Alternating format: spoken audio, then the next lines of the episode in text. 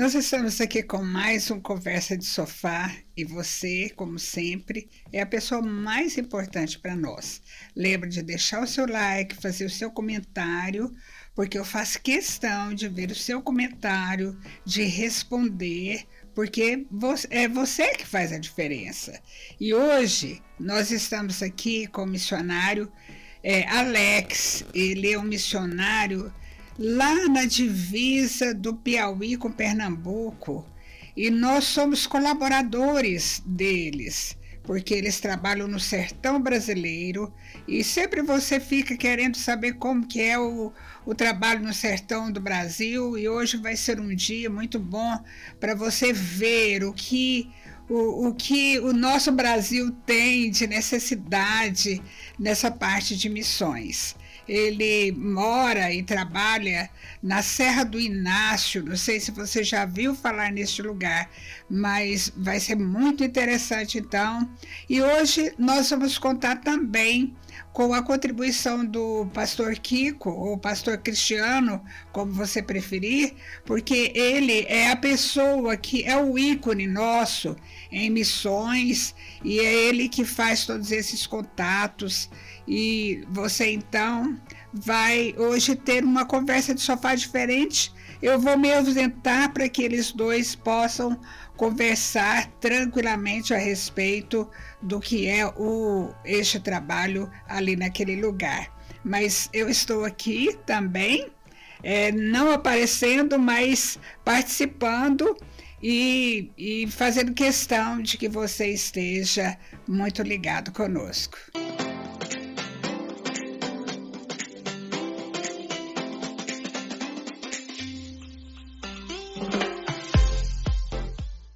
Ô, gente, alegria demais, privilégio demais continuar hoje esse programa Conversa de Sofá, é, com a presença do Alex e da Leite, que está aqui no estúdio, a esposa dele. Alex é o coordenador do projeto Missões Além das Possibilidades. Já começa, já começa, dá um pause aí no YouTube, vai no Instagram e começa a seguir Missões Além das Possibilidades, no plural que é o projeto lá. E o Alex, ele é muito antenado, ele faz muita história, ele deixa a gente muito atualizado, é muito bom, muito legal. Então a gente está tendo o privilégio de conversar com eles. Como a Apóstolo deve ter falado, a gente apoia essa missão. E, e, e, é uma alegria para nós poder fazer parte dessa história de vocês ali no sertão nordestino. Alex, se apresenta, fala aí da sua casa, da sua família, para as pessoas te conhecerem. Para mim é um privilégio muito grande estar com vocês aqui, justamente com o pastor Cristiano na Igreja Luz para os Povos e poder compartilhar um pouco da nossa história, é, do nosso proje projeto ali no sertão do Pernambuco com o Piauí. Nós estamos localizados na Serra do Inácio, ela faz divisa do Pernambuco e Piauí, e seis municípios. Nós estamos bem na divisa, temos uma base missionária onde funciona todos os dias, onde nós residimos lá, eu juntamente com a minha esposa, né, e temos uma equipe de missionários que levantamos lá para que a gente atenda as dezenas e dezenas de famílias carentes naquela localidade. Ah, legal. Vou começar falando um pouco dessa geografia aí, porque tem muito gente do Nordeste que mora em Goiás. Então, às vezes, quando eu falo, muita gente quer saber onde é. Então, vamos lá. Divisa de Pernambuco com Piauí, você falou bem que está uns 200 quilômetros de Juazeiro do norte, do norte, do Ceará. Do Ceará. Isso. E uns 200 quilômetros de Petrolina. Petrolina, exato. Ah, legal. Então isso já dá para o pessoal que conhece mais a região exato. ter uma ideia, né? As regiões lá mais conhecidas, lá como o setor do Araripe, né? Araripe. É, temos Araripe, a 60 quilômetros da Serra, e temos é, Oricuri, que também é uma cidade grande no, no município de Pernambuco, que está a 100 quilômetros da base. Ah, e, ok. E temos Paulistana a 100 quilômetros que já pertence ao Piauí, e Curral Novo do Piauí também, e Betânia do Piauí, que são as Pronto. cidades que fazem divisa. Quem for daquela região já se achou, Exatamente. né? Exatamente. Quem nasceu lá, o pai nasceu lá, é legal. É, eu, às vezes eu falo e as pessoas, ah, eu sou dessa região, meu Deus, que legal, e ficam muito felizes, Alex. Legal. Bom, Alex, mas você não é de lá, né? Você Não, é de onde? Eu sou de São Paulo. Sou do interior de São Paulo, vivi minha vida toda no interior de São Paulo. Você é pedreiro de profissão? Isso, pedreiro né? de profissão. É, E hoje nós entreguei realmente minha vida totalmente para Jesus, né? Por causa de um chamado para me dedicar ao povo sertanejo. Tá, então vamos, então vamos entrar nesse assunto aí. É, como que foi essa experiência de chamado? Como que foi ir lá, ver, quando que isso começou? Porque você estava me falando que tem 12 anos que vocês estão lá. 12 anos. Mas você é muito novo. Você uhum. tem 40 anos. Isso. Então você foi para lá com 28. Com 28 anos. Isso eu já me assustei, porque hoje a pessoa de 28 anos tá querendo fazer concurso, irmão. Uhum. Tá querendo ganhar dinheiro. É verdade. Sim, sim. Nós estamos vivendo um tempo de que é grande a seara e são poucos trabalhadores, né? Então fala para nós desse chamado aí. Olha, pastor, é, na verdade, Deus me fez um chamado é, em 2007. Foi a primeira vez que Deus falou fortemente comigo. Eu tinha uma ideia na minha cabeça que eu queria ser pregador itinerante, viajar para congressos. Uhum. E eu estava num evento muito grande e Deus usou alguém para falar comigo que ele não tinha é, uma obra comigo para aquela multidão ali, mas que ele tinha uma obra para que eu fosse por montes, valados é, buscar almas para o reino dele. Uau. Ganhar almas para o reino deles. E quando eu saí de lá, eu saí revoltado com Deus, porque, porque não você queria o glamour, da, o glamour da, das do conferências, público. do exato, púlpito, exato. né? E eu saí sem entender. Eu fiquei três meses totalmente frustrado. Sabe aquela frustração? Falei assim, não, não foi Deus que falou comigo. Profeta do aquela diabo. pessoa foi usada pelo diabo. Foi que eu falei, né? Porque não era o que eu queria, cara. Mas o que acontece? Quando foi alguns, é, 2007, quando foi 2009, eu, eu saí novamente para fazer uma administração em Formigas, em Minas Gerais. E lá era para me pregar na conferência missionária. E quando eu cheguei, chegou uns caras mais famosos, tinha nome na época, me tiraram fora e me deixaram ministrar Nossa. naquela manhã. Nossa. Só me meteram a mão nas costas, bora embora. E eu saí de lá triste. Mas nisso eu encontrei um missionário do, do sertão do Piauí ele tinha gravado um DVDzinho, aqueles DVDzinho pirata, com as imagens na câmerazinha que ele tinha, e me deu, toma aqui, pastor, para você. Eu voltei, quando eu voltei para a cidade, para minha cidade de São Pedro, que eu morava no interior de São Paulo, que eu coloquei esse DVD, eu vi aquelas imagens, aquilo tocou profundamente no meu coração. Uau. E eu chorava muito. E ali eu comecei a ter um sentimento missionário. E aí o missionário Carlinhos, na época, me contou de uma menina chamada Estela, que o sonho dela era ganhar um toca-CD para cantar na igreja, porque é muito comum as crianças se converterem lá. Uhum. No sertão. E ela tinha se convertido e ela não tinha condições de, de comprar o toca-CD. E aí eu falei, não, eu vou realizar o sonho dela. Essa foi assim, a, isca a isca, que, Deus, que Deus usou. usou Cara, que tremendo. Coisa simples. Assim, eu vou lá realizar o sonho dela. E a gente estava na minha casa, a gente estava comendo um churrasco e com vários amigos e tal. E madrugada, duas horas da manhã, eu convidei eles para orar. Gente, vamos orar, tem um projeto assim, assim. Quando a gente foi orar, Deus fala comigo novamente. Aí o Senhor falou para mim que estava colocando um projeto muito grande em minhas mãos e que não era para me desanimar, porque ele ia abrir as portas necessárias para mim. E ali começamos a juntar as doações e começamos a fazer um movimento a qual a gente conseguiu levantar 4 toneladas de alimento, conseguimos... 4 toneladas na primeira vez? Na primeira vez. Uau. É, uma moto... Dá para ser eleito vereador já, irmão. 4 toneladas de alimento almejo mais a questão de reino mesmo.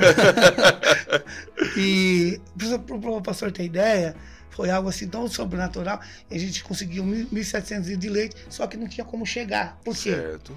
Porque muitas pessoas falavam assim: você é louco, sair daqui 2.550 quilômetros para um lugar que você não conhece. Mas é uma, é uma, é uma pergunta, é uma colocação válida, Alex. Né? Não, sim. Aparentemente, se você olhar pelos olhos naturais, humanos, naturais é, é uma barreira, né? Mas já existia uma chama é. aqui dentro que eu falava, não, eu preciso socorrer e realizar o sonho daquela menina. E, cara, assim, assim foram muitas lutas, dificuldades.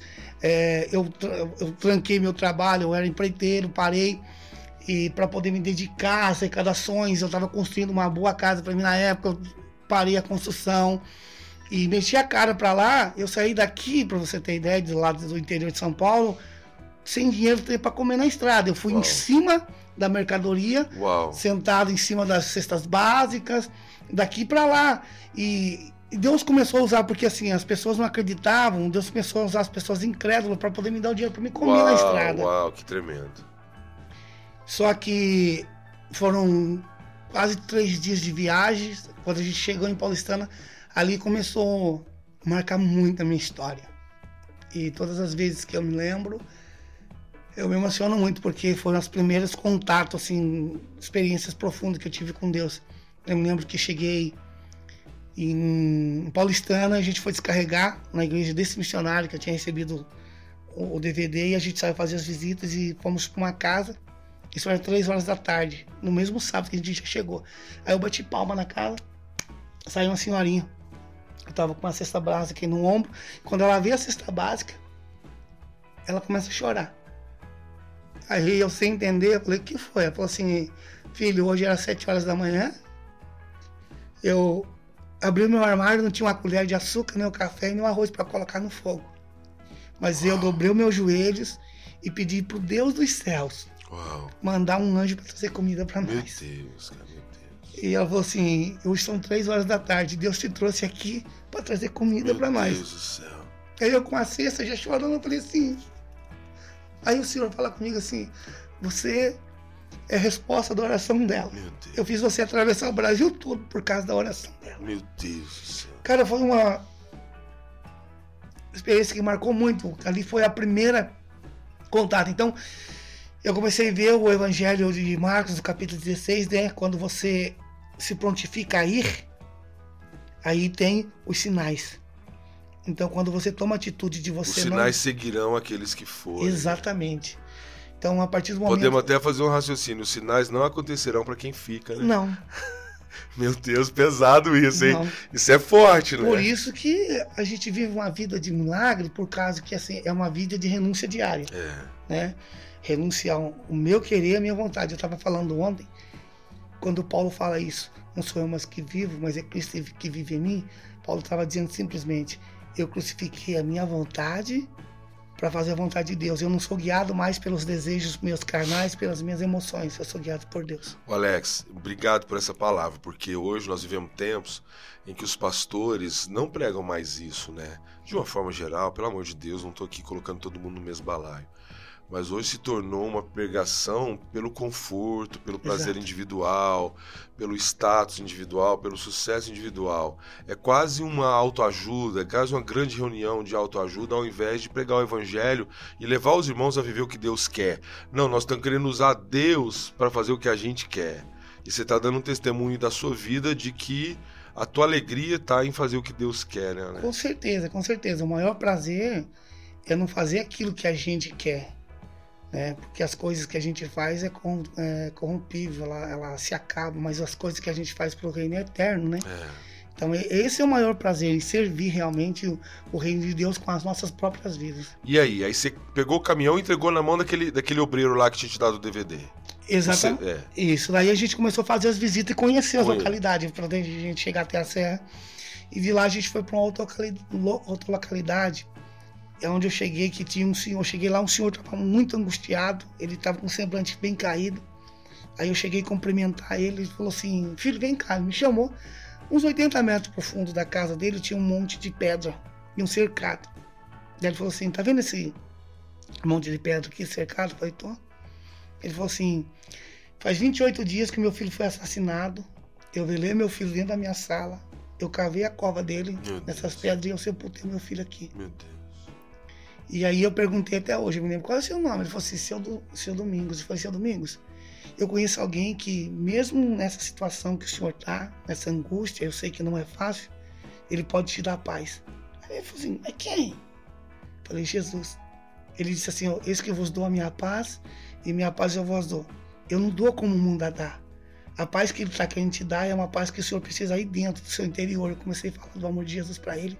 Pastor, foi algo muito sobrenatural. E a gente entra para casa e de repente a família viu que tinha chegado gente, já lotou a casa.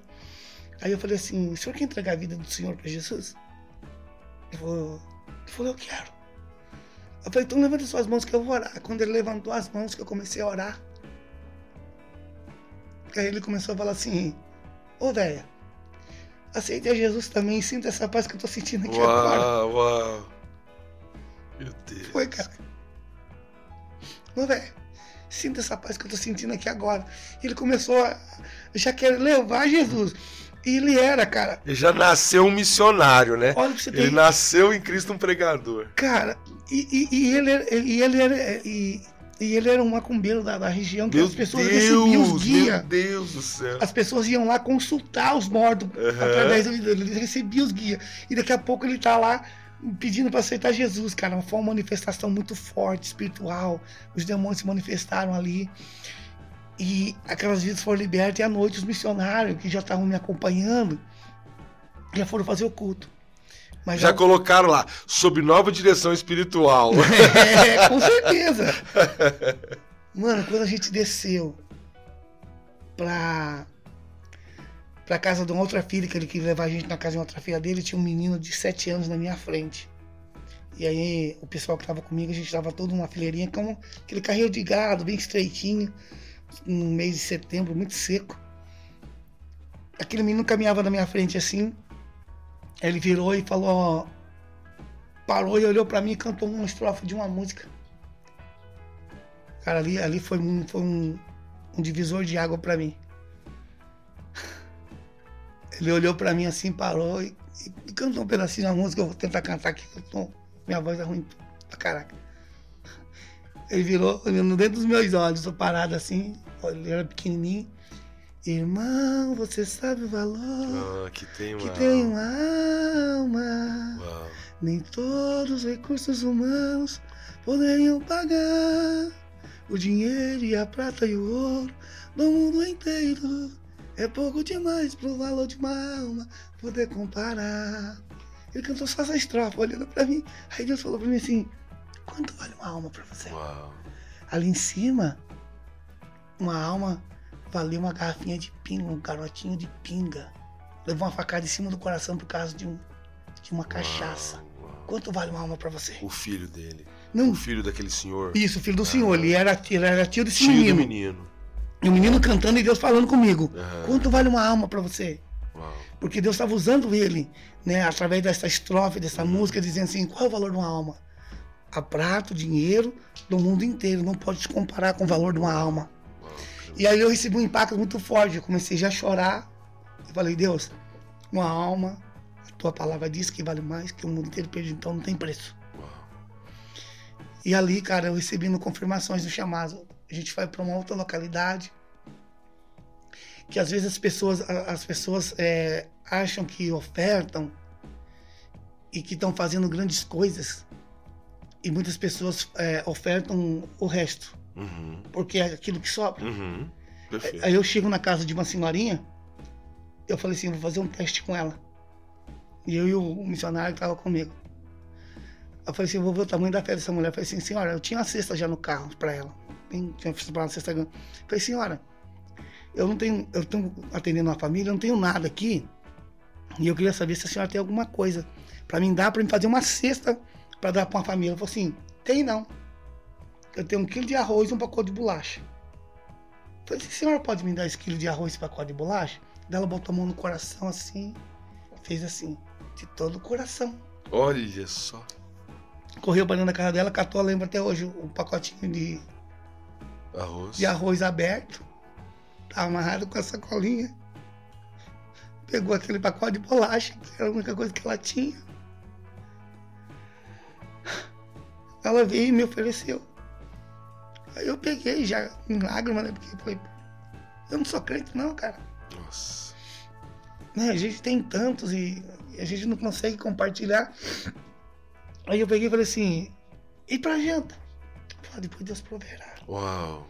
Aí me deu, coloquei, fui pro carro, coloquei Entendi. dentro da cesta básica dela e saí. Quando eu saí, ela me viu com aquela cesta enorme na Ela começou a colocar a mão na cabeça e ela pulava. Ai meu Deus do céu, ai meu Deus do céu. Gritando, ai meu Deus. Sabe, assim, aquela alegria. Uau. E daqui a pouco a gente pensou, eu só estava fazendo um teste com a senhora, dando que se recebe. Uau. E ela começou a orar por nós, aquela oração fervorosa que se sentia a presença de Deus. Daí dali um missionário falou para mim assim, Pastor Alex, eu conheço uma região que chama Serra do Inácio. Na época não tinha trabalho missionário nenhum. Ele falou assim: Eu fui lá uma vez. Você não quer conhecer lá? Dá 100 km daqui. falei: Vambora, mano. Peguei uma moto, abasteci uma moto dele, montei na garupa, peguei quatro cestas básicas, joguei uma cada perna, amarrei duas atrás. Vocês foram 100 km de moto com a cesta básica. Com quatro cestas básicas. pra conhecer essa região que eu tô hoje. Uau. Pastor, a serra era tão brava que não subia um carro pequeno lá. Nossa. Carro baixo assim, era só caminhão Entendi. Ou aquelas caminhonetes de 20 motos. Tem, tem lugar, eu tenho uns vídeos no YouTube antigo meu, em 2010, Que a gente tá empurrando a moto, que a moto não consegue subir. Ela sobe empurrando. Uau. E aí a gente começou a caminhar, né? E ele começou a mostrar os locais. E quando eu cheguei, cheguei numa casa, tinha 14 crianças dentro de uma casa de taipa. Eles tinham comido feijão puro. Não tinham nada para comer. Eu, eu, me lembro que eu vi, eu vi dentro da panela dela, eu tenho até esse vídeo também já registrado. Lá no YouTube, no meu canal, lá eu tava com três grãozinhos de feijão dentro, era a janta deles. Uau. Um tantinho assim de meio litro de água, transparente. Aí eu já tinha levado cesta, falei, bom, vamos deixar a cesta aqui. Daí nisso a gente desceu mais ou menos uns 3 quilômetros para baixo, onde é a base hoje. Hum. Aí lá tem uma- um pé de cajueiro. E aí quando eu cheguei ali, foi amor à primeira vista. Lá comigo naquele lugar. Eu peguei uma menina no colo, hoje ela tem 13 anos. Chorando de fome.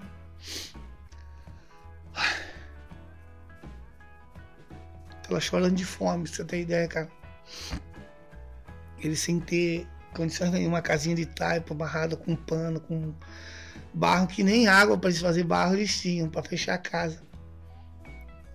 E aí o senhor falou para mim, esse é o lugar Uau. que você vai trabalhar. Falei, pronto, agora. E, e começou a nascer o desejo do coração muito forte de, de- de socorrer aquele povo, de eu vendo aquela situação, aquelas misérias e fome. Aí nisso eu já tinha distribuído as coisas para baixo. Aí eu falei, bom, eu vou fazer um Natal em 2010 lá. Isso era setembro, Isso, né? isso, isso. É, quando foi em 2010, em dezembro de 2010, eu fiz uma campanha, consegui levantar aí cerca de 300 cesta básica e fui para lá. Né? E a gente se reunia debaixo do pé de cajueiro. Lá era conhecido como saco comprido. E aí o pessoal começou a comentar: ah, tem uns crentes lá debaixo do, do pé de cajueiro. E o local mudou o nome. Hoje chama Cajueiro. Todo mundo conhece ali a base lá no Cajueiro. O bairro, Ah. no caso, o bairro se tornou Cajueiro. Então eu vejo assim, É, isso é, isso é emblemático, né? Isso é. bíblico, cê- é, você mudar o nome da região para um, pra uma coisa frutífera, porque pé de caju é sensacional, né? Você olha de manhã não tem fruta, você olha à tardezinha já tem, né? O pé de caju ele é surreal nesse aspecto, né? Fora a força, a capacidade dele seca, né? de sobreviver, é. né? É isso mesmo. Deixa eu te fazer uma pergunta. A gente está falando aqui é, do que você começou lá, mas eu queria voltar no tempo. Pode ser uma resposta rápida, só a nível de curiosidade. Quando você conheceu a Cristo, Alex, como é que foi isso? É, Cristo foi apresentado na sua casa? Não foi? Como foi? Conta pra mim. Pronto, é, Cristo foi apresentado para mim. Eu, eu- eu trabalhava com meu pai. É, meu pai foi sempre lenhador. Ele cortava lenha no meio de mato, desmato, trabalhava em desmatamento de usinas, hidrelétrica, eucalipto. E eu trabalhava com ele numa fazenda chamada Tanquã, no interior de São Paulo. E lá apareceu uma senhorinha que começou a falar do evangelho. Eu tinha 13 para 14 anos mais ou menos. E ela começou a falar do evangelho. E eu se interessei, cara. E Legal. peguei um cavalo de e 24 quilômetros, eu e o meu primo, e fomos para a igreja conhecer. E chegamos lá. E porque assim, a gente tinha aquele preconceito, porque as pessoas falavam, né? Da, Dos do, crentes, do evangelho dos né? crentes, as É. a- como é que eles falam? A, le- é, a lei. A lei dos Lei dos crentes, crentes e é, tal, né? isso mesmo. Então, assim, a gente tinha, eu sempre fui bastante católico, bastante devoto de, de, de várias imagens e tal, então eu, eu tinha minha devoção na época e tal. E de repente, quando eu, vou na igreja, sabe o que, que me fez eu me converter, cara, entender? Quando eles oraram a oração do Pai Nosso. Olha. Acredita? Eles orando a oração do Pai Nosso, eu falei, uai, mas não dizem, eles não estavam falando que é, porque a gente rezava a oração do Pai Nosso, de repente eu vejo lá, falei, não, então aquilo me encativou, eu falei, cara, que negócio lindo, a oração do Pai Nosso. Né? Porque eu não sabia que eu estava dentro da Bíblia, porque a gente não, não acompanhava. Não lê Bíblia, né? Exatamente, só vai por aquilo que você ouve. Então ali, cara, eu comecei a entregar minha vida para Jesus. Aí fizeram um convite, eu aceitei Jesus como meu salvador e comecei a dedicar No dia, vida. não, depois. Não, um dia depois. Aham. Eu comecei a frequentar uns dois, três cultos. Então eu recebi Jesus como salvador da minha vida e comecei a mudar totalmente meu estilo de vida, cara. Eu tava caindo pro mundo, eu tava querendo cair pro, para os vícios, né? Eu estava estudando na época, no entanto, é, eu peguei e falei, não, eu, eu quero mudar, porque eu quero esse Deus. Eu comecei a buscar o Senhor, eu comecei a orar, e comecei a sentir algo sobrenatural dentro de mim, uma transformação de dentro para fora. Falei, não, então eu quero servir Jesus, eu quero agora esse Deus. E aí eu me converti inteiramente quando comecei a entender realmente o plano de Deus, o Evangelho, né? Aí com 15 anos já estava é, praticamente já com conhecimento do que é realmente o Evangelho, do que eu queria, e eu entreguei a minha vida totalmente. Minha família foi muito contra, porque. Foi, no, isso que eu ia perguntar. Porque no momento achava assim que estava indo atrás de, de, na igreja atrás de mulher, uhum. né? Essa foi, é, elas me chamam de, meu nome é Alexandra, elas me chamam de Sandra.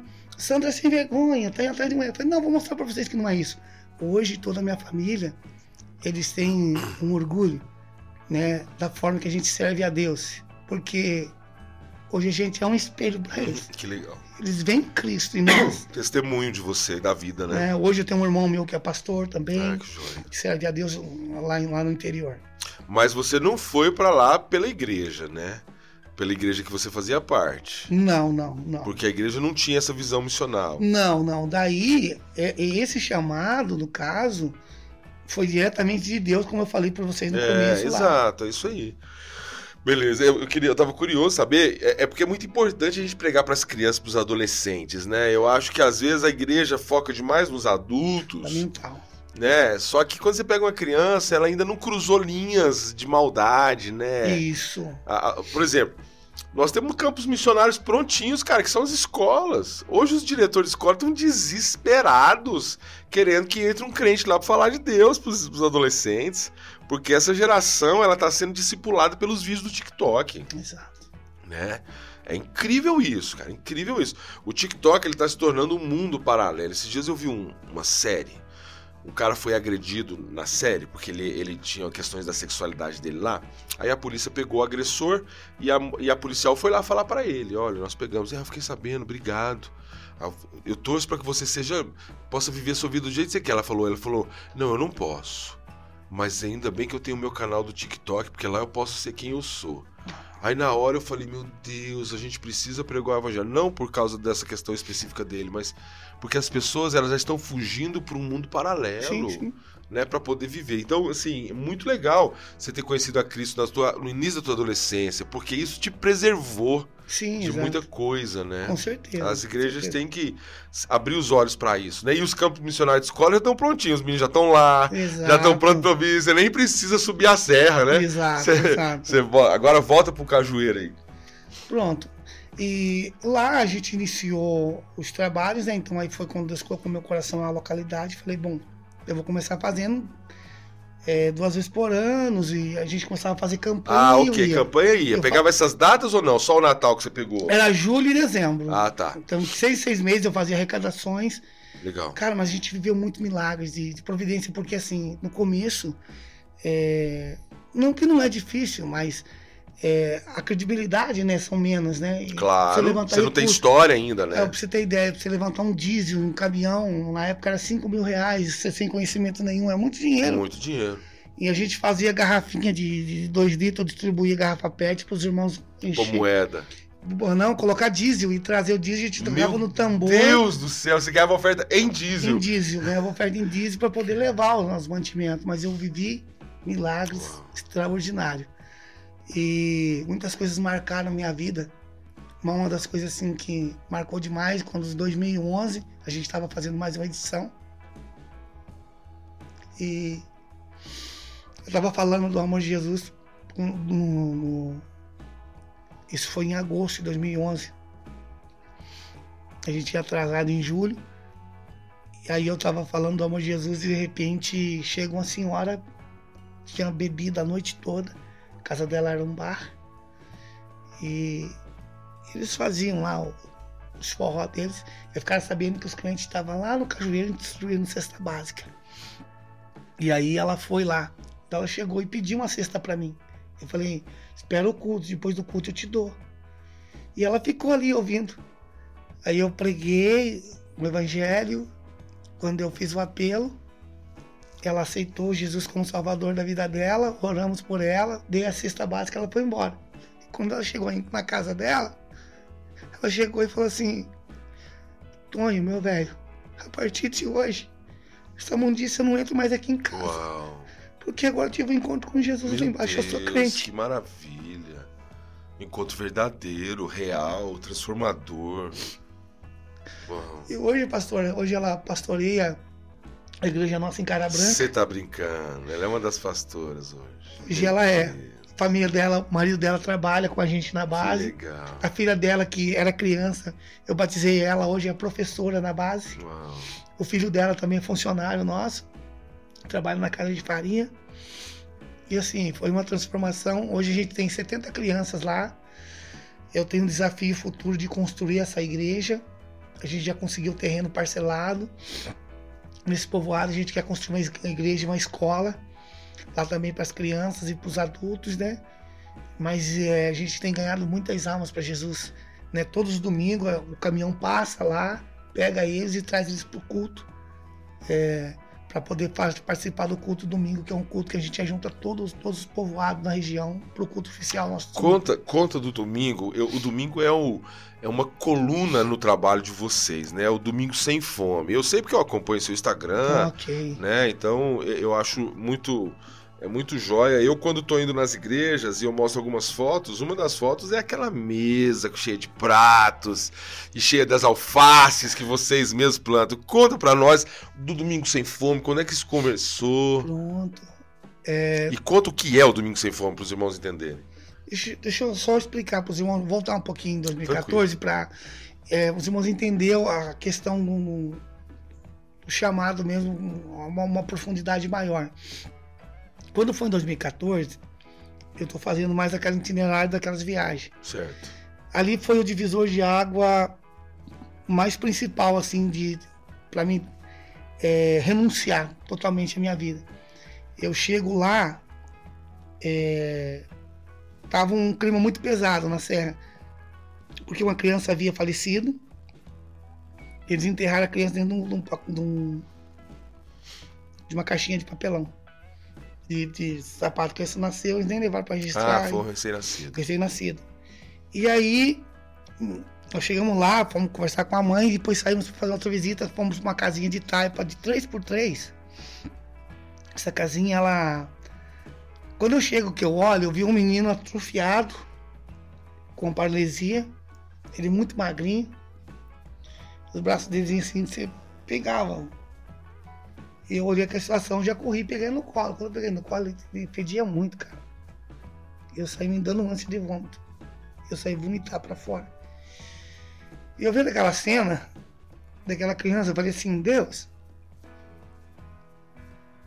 o que fazer pra mudar essa realidade, Senhor? Isso não pode ficar assim. Eu me lembro que eu tava já em cima de uma moto. Eu tava descendo pra Curral Novo. Tinha caído, deslocado o braço aqui. Eu falei pra ele assim, o que fazer? Cara, me veio a palavra do Senhor. Ele falou assim, pra mudar a cultura de um povo, alguém tem que se doar por eles. Uau. Amar mais a eles do que a sua própria vida. Você está disposto em dar sua vida Uau. por amor a eles? Pessoas que não são seu parente, não são seu sangue, não são nada. Mas você quer doar sua vida para mudar a deles? Trocar sua vida pela... É o que Deus pediu para mim, é uma troca. Você quer trocar sua vida por- pela vida Uau, deles? Eu uau. falei, topo. Assim, sem pestanejar, sem. Não falei, topo. Só que na minha cabeça, eu falei, não. Eu sei que eu vou, eu vou lutar em São Paulo. Vou Isso, vai aumentar, capaz que eu vou conseguir fazer quatro viagens por ano, Isso, né? é o meu pensamento. É. Cara, quando foi em 2016, aí papai do céu fala, não. Você não entendeu, né? Você aceitou, mas você não entendeu. Eu não entendi. É. O que eu quero é, não é o seu tempo, eu quero a sua vida. Uau. Eu achei que Deus queria o meu tempo, que dedicasse o meu tempo. Não, mas Deus pediu foi a minha vida em troca. Eu precisava viver no local. É isso que ele pediu pra mim. E eu entendi. Em 2016 passei um processo muito, muito forte. Abri mão de tudo em São Paulo e fui embora pra, Rapaz, pra Serra. Família não entende, né? Não. Não entende. Quando eu cheguei lá. E ela tá no direito dela, na lógica dela, Claro. porque quem ouviu a voz de Deus foi você, né, Alex? Exatamente. Então, assim, a gente respeita, Claro. né? Mas também quando ouve a voz de Deus e aceita, não tem como, não né? tem, você não, você não vive mais pra si, né? Porque assim, eu fiz Não, ficar no conforto faz mal, né? faz. Você não tá feliz. É, você não pode tá ter feliz, tudo, é. cara. Você pode ter tudo, mas você não é feliz. E aí, cara, eu cheguei lá de Malicunha, né? é, eu cheguei lá, fui. A base não, não, não tinha, só, eu só, só tinha conseguido levantar na época só a parede. Então era um deserto, sem nada, eu sem apoio nenhum, né? Que até a, a própria igreja minha, quando eu saí de lá, nós fizemos reunião, fizemos a ata, eles ficaram de me mandar salário para poder me manter. Não, Tiraram, não deu certo. não tiraram o corpo fora, não deu certo. Falei, pronto. Mas é, mas é, é, é ruim tudo. Mas você É, entende do hoje. processo. Exato, exato, Não tô- perfeito. Você entende não hoje que é aqui. o processo de Deus. Eu não tô aqui criticando. Não, crente, não. Nesse tempo todo que a gente se conhece, você nunca criticou. Eu só quero, só Você contando uma história criticou, é, real do que isso. aconteceu na minha Perfeito, vida, né? Perfeito. Do, do processo que eu passei. Porque. E não era a visão da igreja. As igrejas, elas têm visões estabelecidas, Exato, né? exatamente. E eu respeito, É. né? Mas foi um processo que eu cheguei a um, um ponto de... é, eu cheguei em 2016, aí aluguei uma casinha por valor de 180 reais, eu não tinha nem condições de pagar direito. Vai vendo? Embora eu tinha capital, que eu tinha casa, tinha, eu tinha minhas coisas, mas ficou tudo, cara. Uhum. Eu vendi a casa, demorei dois anos para receber. Deus, me- Deus me preservou na prova dois anos sem ter um. Entendeu? Para poder assim, passar o processo. E aí eu pegava, eu tinha levado uma motinha e um ninho velho que eu tinha. Eu pegava essa motinha a 40 quilômetros, que é a cidade mais próxima que eu fui morar, pegava e ia os domingos lá para fazer os domingos, para eu visitar a, a- o pessoal. Então daí eu fazia as visitas nas casas. E interessante que cheguei um dia que eu vou olhar na minha conta, eu não tinha um real para comer nenhum salgado, eu não tinha comida. Cara, eu fiquei três dias sem ter o que comer, velho. Né? E aquilo me doía muito, porque assim, cara, você largar meu irmão de tudo, de repente você não tem o que comer. Só que quando eu olhava, eu falava assim pra mim assim, sozinho, eu falava assim, Deus, o amor que eu tenho por eles, por aquelas crianças, por aquele povo, é maior que a minha fome. O amor que eu tenho por eles vai me fazer superar. E foi através do amor, cara, eu consegui passar um período de fome, de solidão, distância, de saudades, de desconforto. E fui vencendo. Falei, não. E aí, aí teve um dia que eu saí num, num, é, num domingo, peguei minha moto e fui, vou, vou pra serra. Aí eu cheguei numa casa. Casa da Wanda. Quando eu cheguei lá, tinha. Era 10 horas da manhã, eu lembro até hoje. Era uma panelinha preta, com água amarela, fervendo. Eu começo a lembrar e vejo a cena na minha cabeça. Daí eu cheguei assim, Wanda, o que você tá fazendo? Eu falei assim, ah, pastor Alex. Eu tô esquentando água com açúcar. Tô fazendo guaraba pra dar pras crianças. Porque eles não têm o que comer. Eu não tenho leite, não tenho café, nem um arroz. Feijão só um açúcar. Eu tô fazendo guaraba. Aí eu comecei a chorar, cara. Eu falei, não, Deus. Eu preciso fazer alguma coisa, a gente precisa fazer alguma coisa. Eu comecei a pedir direção a Deus, saí de lá, voltei para a cidadinha onde eu morava, fiz umas arrecadações de dois meses de leite para eles. Falei, não, mas isso não é o suficiente. Foi aí que nasceu o Domingo Sem Fome. Aí Deus falou para mim assim: você vai dar uma comida diferente, pelo menos uma vez por semana para eles. Aí nasce o Domingo Sem Fome. Legal. E eu comecei a pegar as crianças e levar eles por baixo do pé de cajueiro. Então, É aquele que do lado tem o batistério ali? isso, ah, tá. exatamente. Aí eu.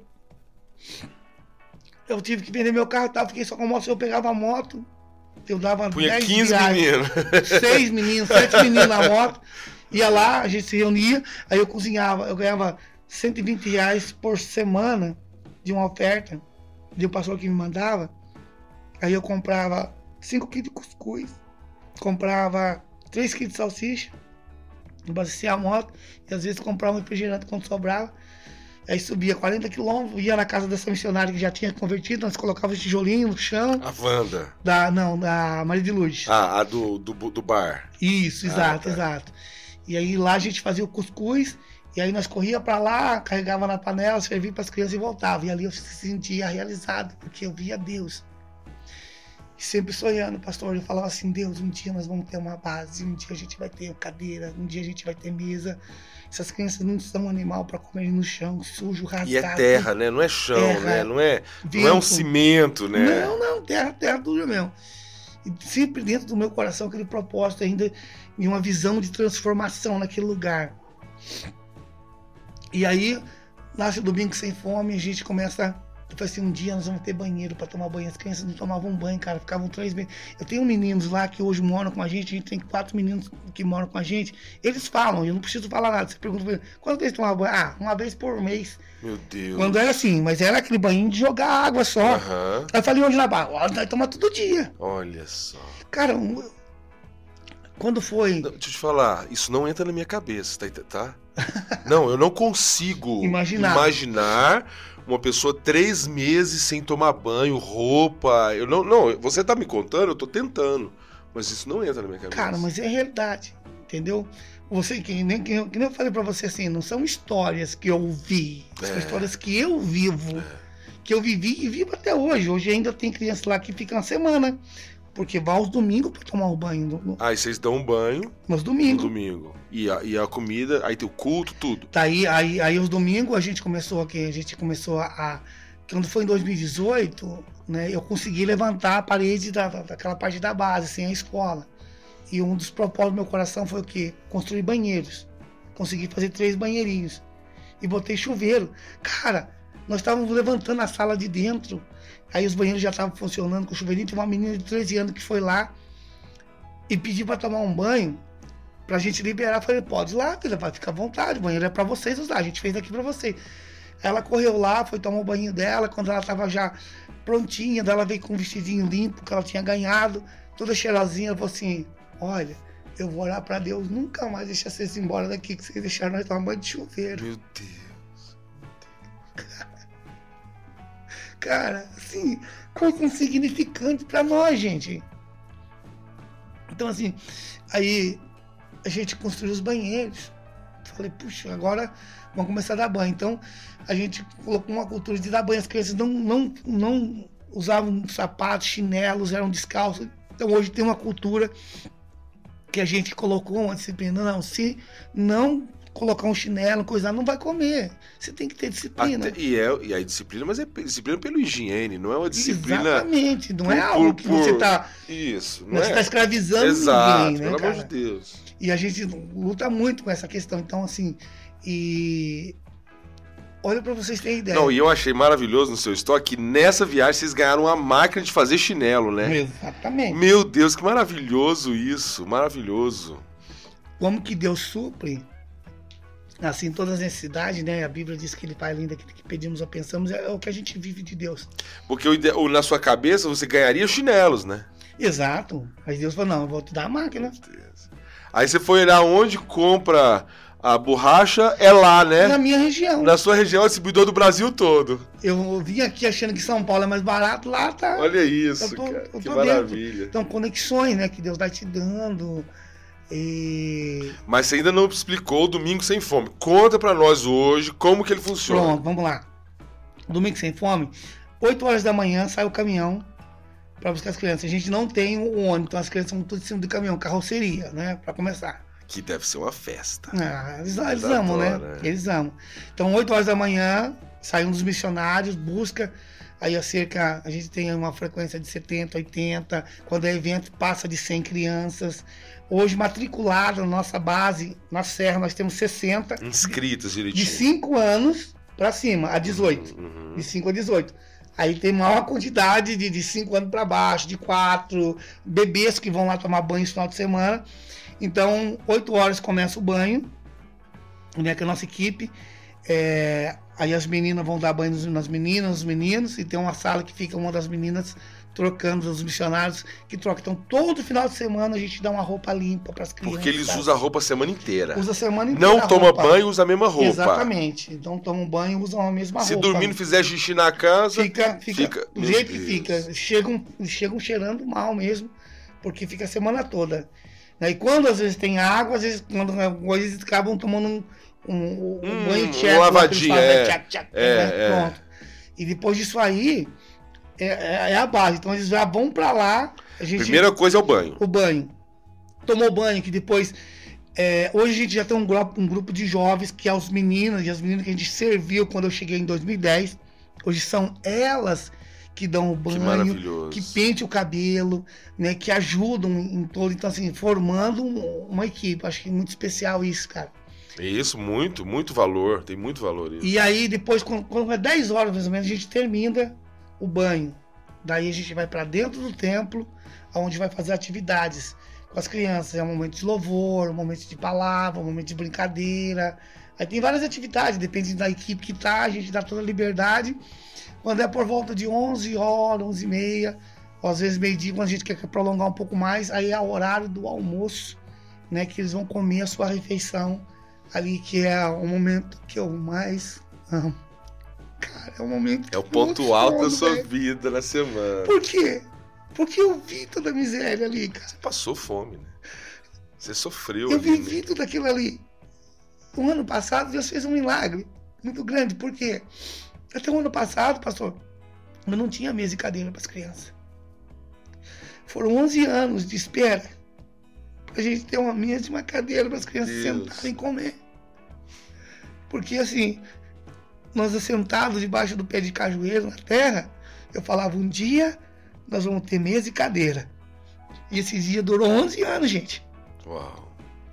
Quando- E eu e posso falar aqui, tem escola que joga fora. Joga fora, gente. Não é, não é que não tem cadeira para dar. Gente, tem escola que troca as carteiras, troca tudo. É. Eu já peguei coisa, já dei, já jogamos fora, entendeu? Você falando isso aqui agora até dói o coração, porque senão não estamos falando uma coisa escassa. Uma coisa que não tem. Tem, tem. Tá, tá sendo jogado fora e podia estar abençoando a vida de, de, de mais de dezenas de pessoas. Com certeza, com certeza. Então, assim, e foi algo assim muito marcante para minha vida, porque depois de 11 anos, aí chegaram umas cadeiras, foram aqui até de Goiânia também, né? Na época que o pessoal doou pra gente. E aí você imagina, 11 anos de espera e de repente você vê descer nas mesas as cadeiras. Ver a palavra se cumprir, né? A 11 sua- anos, assim, Deus, vale a pena perseverar. Então, cara, quando a gente se reúne lá, que a gente senta, né? Eu vejo aquelas crianças limpas, cheirosas, chinelo nos pés, roupa limpa, comendo um prato de comida todo final de semana, uma mistura diferenciada. É, aí arroz, feijão, carne. Carne, carne de porco, peixe, linguiça, frango. A gente procura Variar. variar. Então, assim, aí você vê eles comendo com força, cara. Ô, eu aprendi uma coisa, pastor. Você quer ver Jesus? Simples. Parte o pão. Bom, Guarde isso. Quer ver Jesus? É tão simples. Jesus, ele. Os discípulos estavam subindo para Emaús, né, após a sua morte. Eles sentiam, o coração ardia, mas não conseguiam ver. Eles só conseguiram ver quando foi partir o pão. E Deus falou isso muito forte comigo. Nós tivemos uma experiência muito forte de, um, de uns meninos que chegaram lá pedindo para trabalhar em truco de comida na pandemia. Né, minha esposa me mandou um áudio. Adolescentes, assim. É que não crianças. Criança. A gente ela, ela- ela falou assim, não, aqui não, aqui a gente não, as crianças não podem trabalhar, não trabalha aqui. Não, mas não, pastora, mas a gente trabalha no prato de comida, que- entendeu? Porque assim tava tudo parado e não tem onde Uhum. comer, Uhum. né? E aí ela me mandou um áudio, falei assim, amor, a partir de hoje bota as crianças para dentro. Era, era pandemia, tava tudo parado, assim, mas o que nós comer, eles vão comer. Uau. A gente tinha três mesinhas velhas. Começamos com 10 crianças. Daqui a pouco tinha 15, 18, 20. Daqui a pouco a gente tava com 35 crianças. Nós tínhamos uma cozinha, tamanho dessa sala aqui. E as crianças sentadas pelo chão. Aí um dia de manhã eu levanto, vou pro banheiro, Deus fala pra mim assim: Você vai me ver. Eu falei assim, mas como?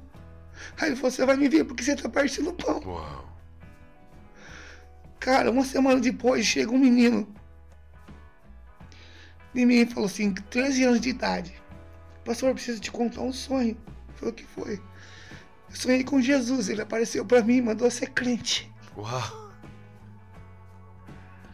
Hoje ele mora com nós lá na base. Uau. Onde é uma bênção, cheio de Deus. Então por isso que eu falo com convicção. Quer ver Jesus? Parte o pão. Uau, que tremendo. Que palavra forte, Alex. Que palavra forte. Eu me emociono muito vendo as coisas que vocês têm produzido lá. Porque uma coisa é você viver recebendo doações. E continua e vai continuar, e isso é maravilhoso. É um privilégio pra gente que pode doar, né? Mas quando eu vejo as coisas que vocês têm produzido lá, eu fico muito impactado. Eu queria que você contasse um pouco disso. Pastor, é, foi algo sobrenatural. É, 2020, eu fui orar e pergunto, falei para Deus assim, saí umas 10 horas da manhã, da, da noite, olhei pro céu, lembrei da passagem de Abraão, que estava muito estrelado, o céu Certo. estava lindo, cara. Eu olhei pro céu e falei assim, Deus, obrigado pelos sonhos que eu tenho para esse lugar. Cara, eu ouvi a voz de Deus dentro de mim, ele falou assim, que os sonhos são seus? Meu Deus. Os sonhos são meus. Você é só o instrumento que eu uso para realizar o meu sonho nesse lugar. Uau, uau. Aí ele falou desse jeito. Assim, ele falou assim: e para provar que eu tô falando contigo, você vai criar peixe nesse lugar e você vai cultivar alface na água. Um lugar que não tem água, que não tem um posto, que não tem uma fonte, não tem nada, para provar o meu poder aqui. Ele falou para mim assim: esse lugar será um Israel meu aqui no Uau, Brasil uau, uau. e será uma referência para muitas bases por esse Brasil afora. Ele falou desse jeito para mim. Eu falei, mas como, Deus? Aqui não temos poço, não temos água, a água mais próxima é 18 quilômetros de água de barreiro, que é água de chuva, empoçado, que a gente faz aquela barragem e tal. entendi. Mano, eu falei assim, e agora? E eu comecei a orar. Quando foi dia, Deus falou comigo, comecinho de janeiro, quando foi dia 17 de janeiro, eu tomei a decisão. Eu tinha 400 reais, falei assim, eu vou furar o, o buraco pra fazer o tanque. Deus falou Por peixe. pro peixe. Eu falei, vou começar pelo peixe. Falei, Deus falou comigo que Tem que cumprir. que eu vou criar peixe. Então, ele falou, então, que assim, eu sempre tive essa ousadia. Deus falou. Porque criar porco é fácil, né? Claro! Porco você joga, não precisa nem dar comida, ele Exa- come o que tiver, né? Exatamente. Agora peixe é outra coisa. Ele falou, criar peixe num lugar que não tem água. né? Fui lá e aluguei uma máquina, ficava 1.600 reais para abrir o buraco. Mas você tinha 400. Eu tinha 400. Uhum. Mas, mas não contou isso pro cara da máquina. Não. Aí vendo, eu, duas horas da tarde, eu tô debaixo do pé de juazeiro lá na sombra e vendo a máquina cavar aí com o coração queimando. Falando, Deus, cadê o dinheiro? Eu só tenho 400 reais, eu não tenho dinheiro todo para pagar a máquina. 1.600 reais à tarde eu vou ter que pagar o rapaz.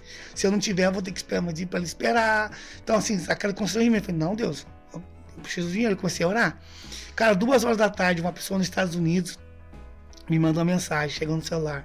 Alex, tudo bom, meu filho? Falei, tudo bem, abençoada. Paz, paz. Viu, sentindo o coração agora, tô te mandando dois mil reais pra você aí. Uau, uau. Cara, eu falei, glória a Deus, eu saí pulando assim, pronto, fui lá, paguei a máquina. Falei, feliz, agora vamos fazer o tanque. Cara, aceleramos, fizemos o tanque, quando terminamos o tanque, eu já tava vendo pros olhos da fé, não, esse tanque cheio de peixe e tal. Cara, eu não conhecia o que era acroponia, nada disso, cara. E aí eu falei, conseguimos fazer o tanque, falei, agora eu vou encher. Quando eu fui encher, 1.400 reais, o cara cobrava pra encher. Eu não tinha dinheiro. E tinha começado a pandemia, travado tudo já. E falei, e agora, meu Deus? Vou, falei, tá, tá pronto, vou deixar lá. Vou esperar, que eu pé no chão, não vou fazer. Nem tanto, né? Né? Eu falei, deixar. Cara, quando foi em 29 de maio, deu uma chuva, um dilúvio, cara. Não, serra. Mas desceu água. Aí as pessoas falam assim, olha Deus, encheu o tanque. Eu falei, não, gente.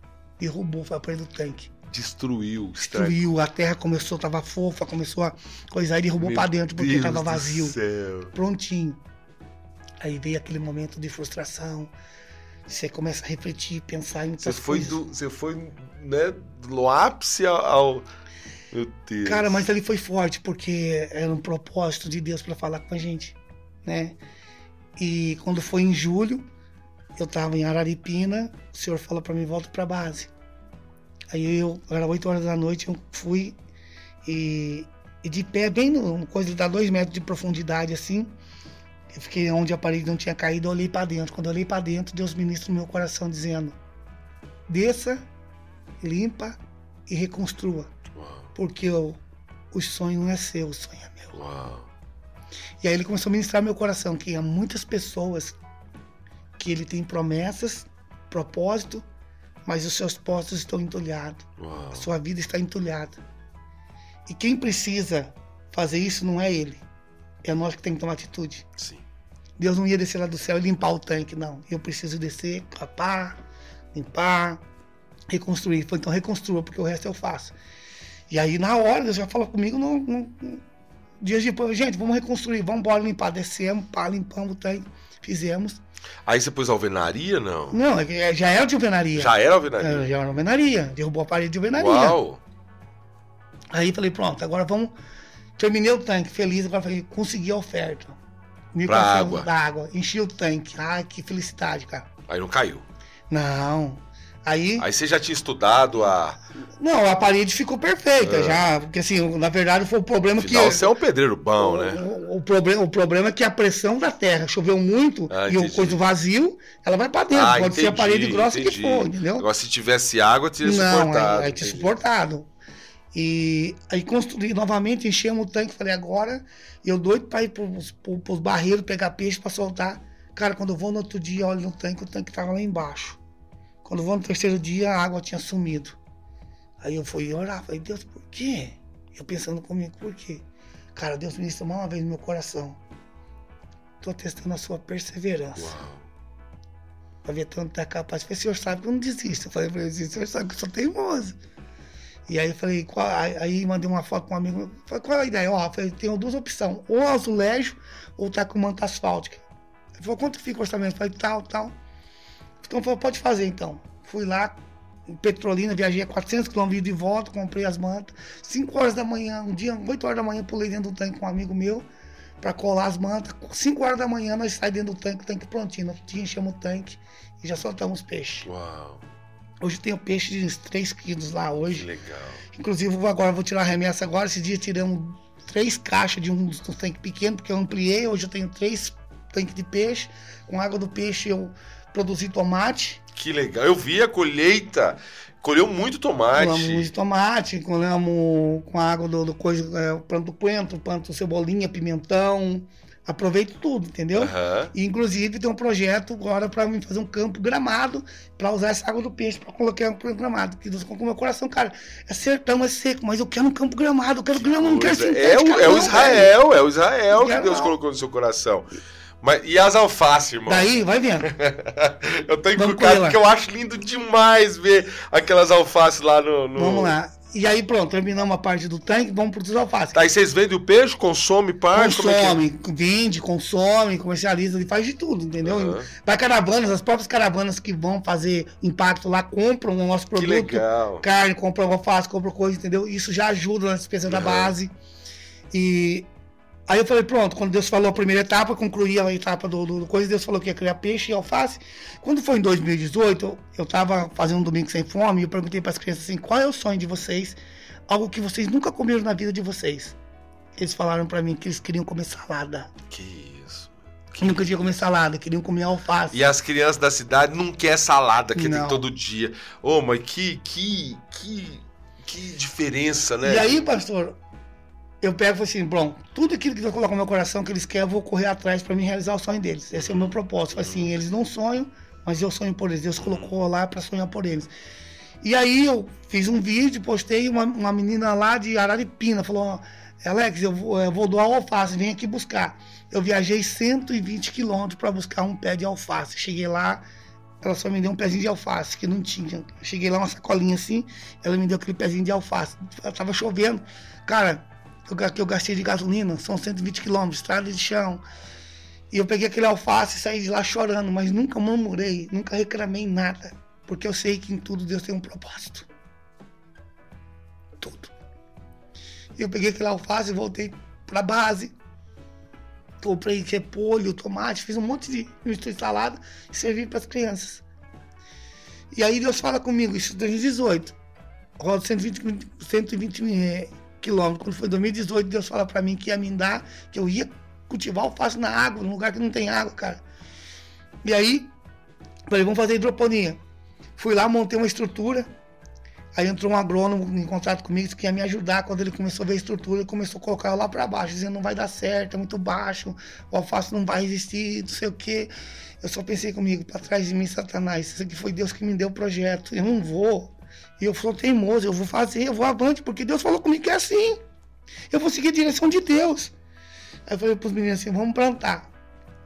Cara, plantamos alface. É, e aí você pôs uma- umas estacas de um metro, assim, um metro e pouco, Isso, né? isso daí se, se chama os bancadas. A gente Bancada. faz as bancadas, E aí né? põe o cano põe o cano, aí você coloca os nutrientes, todos os nutrientes que a terra tem na na, água. água. A, a água dentro do cano e o nutrientezinho é um, é um remédio ali, é um e- Já suplemento. misturado na água. Essa Aham. água tá numa caixa lá embaixo, que vai por gravidade de uma caixa maior, Ah, fica em cima, e uma bombinha que fica jogando 24 horas a água, ela fica circulando, e o alface fica ali com a raiz na água. né, na água, então vai começar produzindo. E quando, quando é abril de 2021, eu tô cultivando 2.400 pés num lugar seco, cara. Sensacional, meu Deus. 2.400 pés. E aí Deus colocou meu coração, falou, não, vou ampliar. Uau. Só que, cara, Deus me deu uma ideia, eu falei assim, eu gastei pra caraca pra fazer estrutura metálica. E eu falei, não, eu tenho madeira no mato Claro. eu tenho um fio de arame farpado. Fui lá, cara. Deus me deu uma ideia, falei, fui pro mato, peguei os meninos na roça, fomos pros matos, entramos debaixo dos coisas, cortamos as madeiras, os palanques, fincamos, fizemos um coisa, passei fio de arame, fiz uma hidroponia maior, para mais 4 mil. Uau. E aí começamos a cultivar. Nossa, ficou muito melhor do que a outra. Hoje nós estamos cultivando só na base 4 mil pés de alface, 2 mil pés de coentro, de molho, não é pé não, 2 mil molhos de coentro Uau. por mês. Estou produzindo tomate, estou em teste de tomate na água também, já deu certo. Fiz o teste lá Sério. e quando eu chegar lá agora, meu, meu projeto é, é ampliar para 500 pés de tomate só na água. Eu quero plantar lá, né? E aí temos o, o, o, o Vale da Bênção, que Que é é uma um, 30 quilômetros de lá, né? 30 Uma outra base. Exato, uma outra base.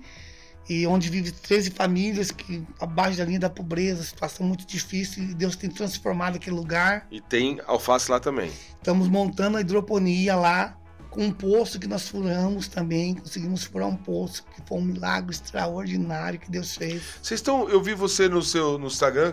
Estão construindo um banheiro comunitário. O que, que é não isso? tem banheiro lá, cara. Meu Deus. Eles não têm banheiro. Porque assim, é, pra você ver, Como é que eles fazem as no necessidades, mato, né? cara. No Nossa. mato. As mulheres tomam banho assim, na cisterna, tiram a roupa, não tá nem aí. E as crianças, são 25 crianças que tem nesse, nesse povoado e tal. Então, assim, Deus colocou um propósito no meu coração de construir as casas nesse lugar, de mudar aquele. Aquele lugar chamava, conhecido como Petu. E quando foi na pandemia, eu tava fazendo a construção de uma casa lá e eu tava vindo lá de Oricuri pra coisa e eu comecei a falar com Deus dentro do carro e eu recebi a presença de Deus muito forte. Ele falou pra mim assim: "E aquele lugar se cha- chamará Vale da Bênção, porque o meu reino se manifestou naquele lugar". Então hoje a gente chama aquele lugar de Vale da Bênção. Construímos já quatro casas Isso, você constrói casa para as famílias. para as famílias. A gente arrecada ofertas, a gente constrói e doa essas casas sem eles ter custo nenhum. A terra é deles. A terra é deles. E a gente constrói as casas, doa essas casas. Inclusive, uma das casas que nós construímos o ano passado, a menina acordou à noite. Aí eu cheguei lá no outro dia perguntando: Ana, ô, Ana, tá tudo bem, filha? Ela falou: tá nada, pastor. Ela levantou a brusa, tava toda arranhada, os ratos vieram mamar nela à noite. Meu Deus. Estava toda cortada. Meu por causa dos Deus, ratos. Meu Deus. E aí, Ela, ela- então ela não tinha casa, né? não, ela morava numa casa de taipa. Ah, Né, e os ratos invadiram Invadiam e ela tava casa. amamentando, eles Isso, foram. e à noite eles iam lá sentindo o cheiro do Meu leite. Deus. E ela recebeu vários ataques. Aí a gente construiu a casa dela, hoje ela é convertida. O esposo dela hoje trabalha mensalmente pro Você projeto. já construiu quantas casas? 18 casas no total, entre Serra e lá. Entendi. Que maravilhoso. E quanto custa uma casa? Hoje é cerca de 35 a 40 mil, Mil hoje reais. por causa do. tudo. Por causa Aumentou demais na pandemia. Exatamente. Eu sei, eu fiz uma reforma, aumentou demais. Então, se alguém que está assistindo a gente quiser doar uma casa, só a gente vai pôr os dados dele aqui na descrição. Meu irmão, você pode entrar em contato com a Missão Luz, mas você não precisa também. Você pode entrar em contato direto com o Alex e falar, eu quero dar uma casa. Faz um pix de 35 mil reais. Isso para alguns é nada. É nada. Deus tem dado dinheiro para muita gente. Né? E mesmo no meio de tanta luta, muita gente tem enriquecido, Alex. E assim, e Deus também tem dado coração bom para muita gente. Né? Verdade, né? eu creio. Então, esse é, é, o nosso propósito, é mudar aquela Então, vocês têm alface. Um dia eu vi maracujá, parece, um tio? Sim, maracujá, pitaia, pronto, pitaia, Pitaia, irmão. Você, tá metido, Alex. Pitaia. pitaia. eu a... não sei nem o que gosto que tem a pitaia. Banana, eu planto, planto banana, a, a, banana nanica, a banana maçã, a, a banana três esquina lá. Tomate, eu vi você escolhendo vários engradados. Mel, eu tenho uma, uma comédia de mel lá de 40 caixas de abelhas. Agora consegui ampliar. Só esse ano tirei 14 baldes de mel de 25 litros. Tá Olha lá para vender. Se alguém quiser comprar, só Olha isso, que legal. Distribui para todo o Brasil aí. Que legal. Você tava falando para mim também da mandioca, que você tava dando mandioca pros porcos. E o, Exato, cara. E alguém foi uma voz de Deus lá. Exatamente. A gente pegava a, mandi a mandioca, né, e é, moía para fazer a ração para os porcos. E uh, recebi uma direção de Deus através de um, de um amigo nosso lá da gente fazer farinha. Né, e dar só a casca para eles, né? Aí você faz a. A, casca para os porcos. Você, você, seca a casca, você bate nela na, na, na forrageira, fica uma raçãozinha muito top para os bichos também. E a gente tava acabando jogando dinheiro fora, tava comendo a farinha e a goma, né? Que uhum. são dois produtos importante da mandioca. Então a gente emprestamos uma caixa de farinha, alugamos e começamos com a rocinha de farinha de mandioca que eu tinha para os porcos fazer farinha. Aí comecei a fazer farinha, fiz 40 sacos de farinha, cara. 500 quilos de goma. Falei, não, o negócio. É bom. A gente pode ampliar e gerar renda. E aí, no caso disso, apareceu um senhor que queria vender uma, um, um forno, um, uma forrageira, é, um catitu, que, é o, que morre a mandioca, e uma, e uma prensa no valor X, parcelado, eu poderia trabalhar, pagar, vender, vender mandioca e pagando. Falei, não, fechei negócio. Cara, igual hoje vocês têm uma produtora de farinha. Hoje, hoje a gente produz farinha, né? Estamos lá hoje produzindo é, cerca de 40 até 50 sacos, depende da coisa por semana. Eu vi também uma foto do, do feijão. O que, que é esse? Cara, feijão foi um negócio muito doido também. Eu ganhei uma oferta de dois mil reais esse pastor me deu uma oferta pessoal para mim ir pro shopping, comprar um tênis, um uhum. Sair, divertir. Levar falou, a patroa, Exato. tomar um açaí. Só que aí Deus falou para mim, não, ele falou assim, você vai empreender. Ele me levou na passagem do, da parábola dos talentos. Ele falou, você vai empreender. Aí eu peguei esses dois mil reais, fui lá e aluguei uma terra por, 11, por mil reais, 11 tarefas. Com os outros mil reais, eu aluguei um trator e comprei a semente de feijão, plantei o feijão. E aí, colhi 40 sacos de feijão. Meu Deus. Daí nisso já Isso que gera quanto? 220 reais um saco de feijão, 280, depende 8 do valor. Mil, de 8 a 10 mil. De 8 a 10 mil. E mil reais o aluguel da, da, da... Isso, mil aluguel. Gastei aqui, dois mil reais, uhum. você ainda consegue lucrar, né, no caso. Mas vai vendo. E aí, quando foi agora no começo do ano, era tempo de colheita, só que daí eu ampliei, eu comecei a alugar mais roça e tal. Eu colhi 123 sacos de feijão. Aí eu tava em, em casa, dormindo, e de manhãzinha, tava amanhecendo, eu ouvi a voz do Senhor dentro do meu quarto. Muito claro, cara. Levanta e registra a marca de um feijão em pacota. Uau. Ele falou comigo desse jeito. Aí eu levantei, assim, levei aquele susto, falei, quê? Foi o senhor que falou comigo? Eu falei assim, se o senhor falou comigo, então eu vou para São Paulo. O senhor vai usar alguém para me dar uma máquina. Se o senhor me der a máquina de empacotar feijão, eu sei que foi o senhor. Aí nisso eu tinha uma, uma pessoa que começou a me você seguir. Sabe, Alex, eu acho que você também é muito ousado. Isso é um sinal de pessoas de fé que servem a Deus. A ousadia Sim, tem que estar tá junto. Tem que estar. Tá. Porque tem que ter coragem para viver as coisas que Deus fala. Cara, né? tem que ter, tem é. que ter. Porque aparentemente é impossível, é. cara. E uma pessoa começa a me seguir pela rede social sem eu conhecer. E aí a gente convida para tomar um café em São Paulo, a gente senta e começamos a conversar, ele fazendo um monte de perguntas. Eu falei, mas como assim que Deus fala com você? Deus fala. Ele era cristão, novo convertido? Novo convertido, é. se converteu lendo a Bíblia, pra você Olha, ter ideia. Faz legal. um ano e pouco que ele se converteu só lendo a Bíblia. Ele nem está frequentando a igreja ainda, pra você ter ideia. Algo muito de Deus mesmo. E aí ele começou, mas como que Deus fala com você e tal? Aí eu comecei a explicar. Aí ele falou assim, aí eu comecei a dar testemunho, né, de confirmação. Eu falei, ah, então tá bom. Aí você contou essa lance do feijão? Eu contei do feijão, eu falei, tá bom, então, então eu vou dar a máquina pra você. Ah, meu Deus ganhei a máquina de feijão, hoje a gente está pacotando feijão também. Registramos a nossa marca, Serra do Inácio, né? E agora também a gente vai fazer o empacotamento da farinha e da goma de tapioca, é goma que seca. Legal, que legal. Se Deus quiser, um dia vai estar aí no Brasil, no todo, Brasil todo. Que legal, meu Deus, que maravilha. Ô Alex, ó, eu quero agradecer, agradecer você e a Leite que está aqui fazendo essa parte do marketing digital, filmando, É. registrando postando. Porque a sua fala, ela nos estimula muito, ela nos motiva, ela também nos confronta, viu, Alex? Você traz alegria e perturbação ao mesmo tempo. e isso é muito de Deus, Aham. porque isso nos tira do cômodo, isso nos tira do nosso lugar seguro. Porque você é um testemunho vivo né, da ação de Deus. É, as pessoas, eu lembro que a minha sobrinha, que te conheceu há alguns anos, ela dizia assim: tio, as pessoas falam que depois que o pastor Alex chegou lá, os filhos dela pararam de morrer. Irmão, isso é muito forte. Isso é muito forte. Ela contou que você pegou uma criança no colo e depois você voltou na casa lá e essa criança tinha morrido de fome, né? Isso te marcou muito, isso te motivou.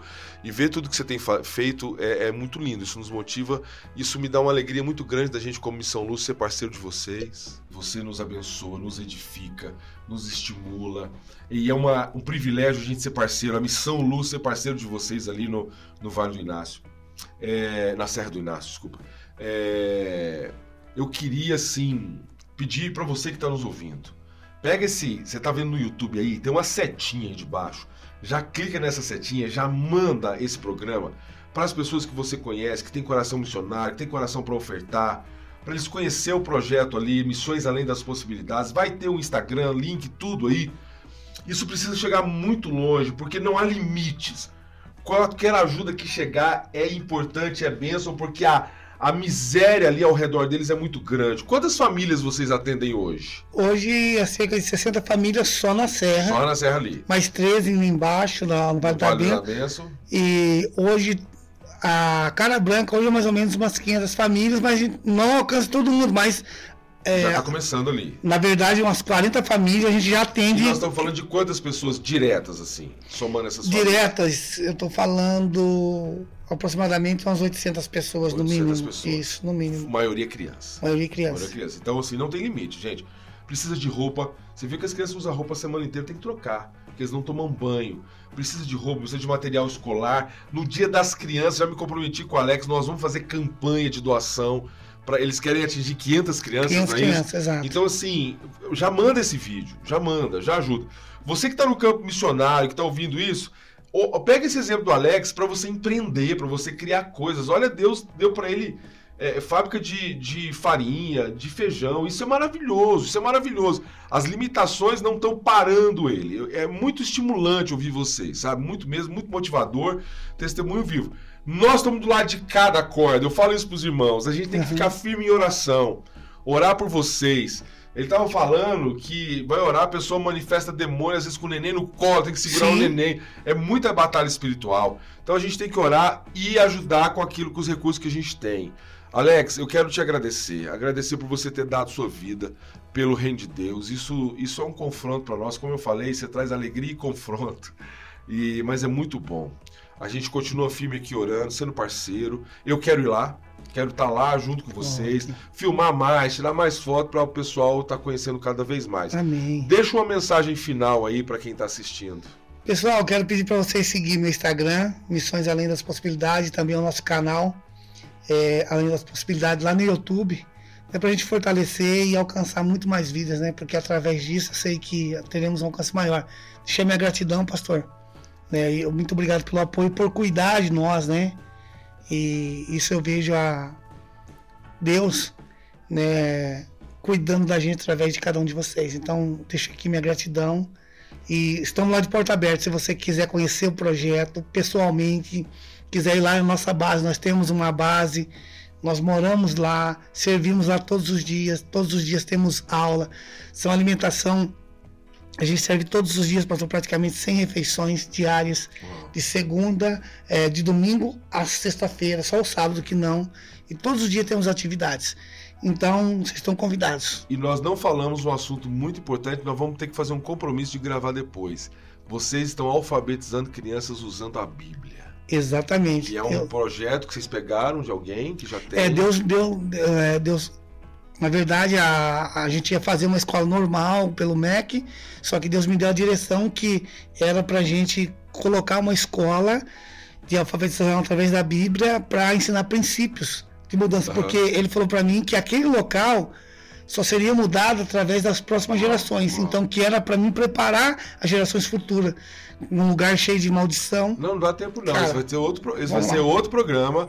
Vai ser outra. Quando não, a gente for lá, a gente filma. Quando a gente for lá, a gente filma. Porque isso é também muito é muito novo, muito top.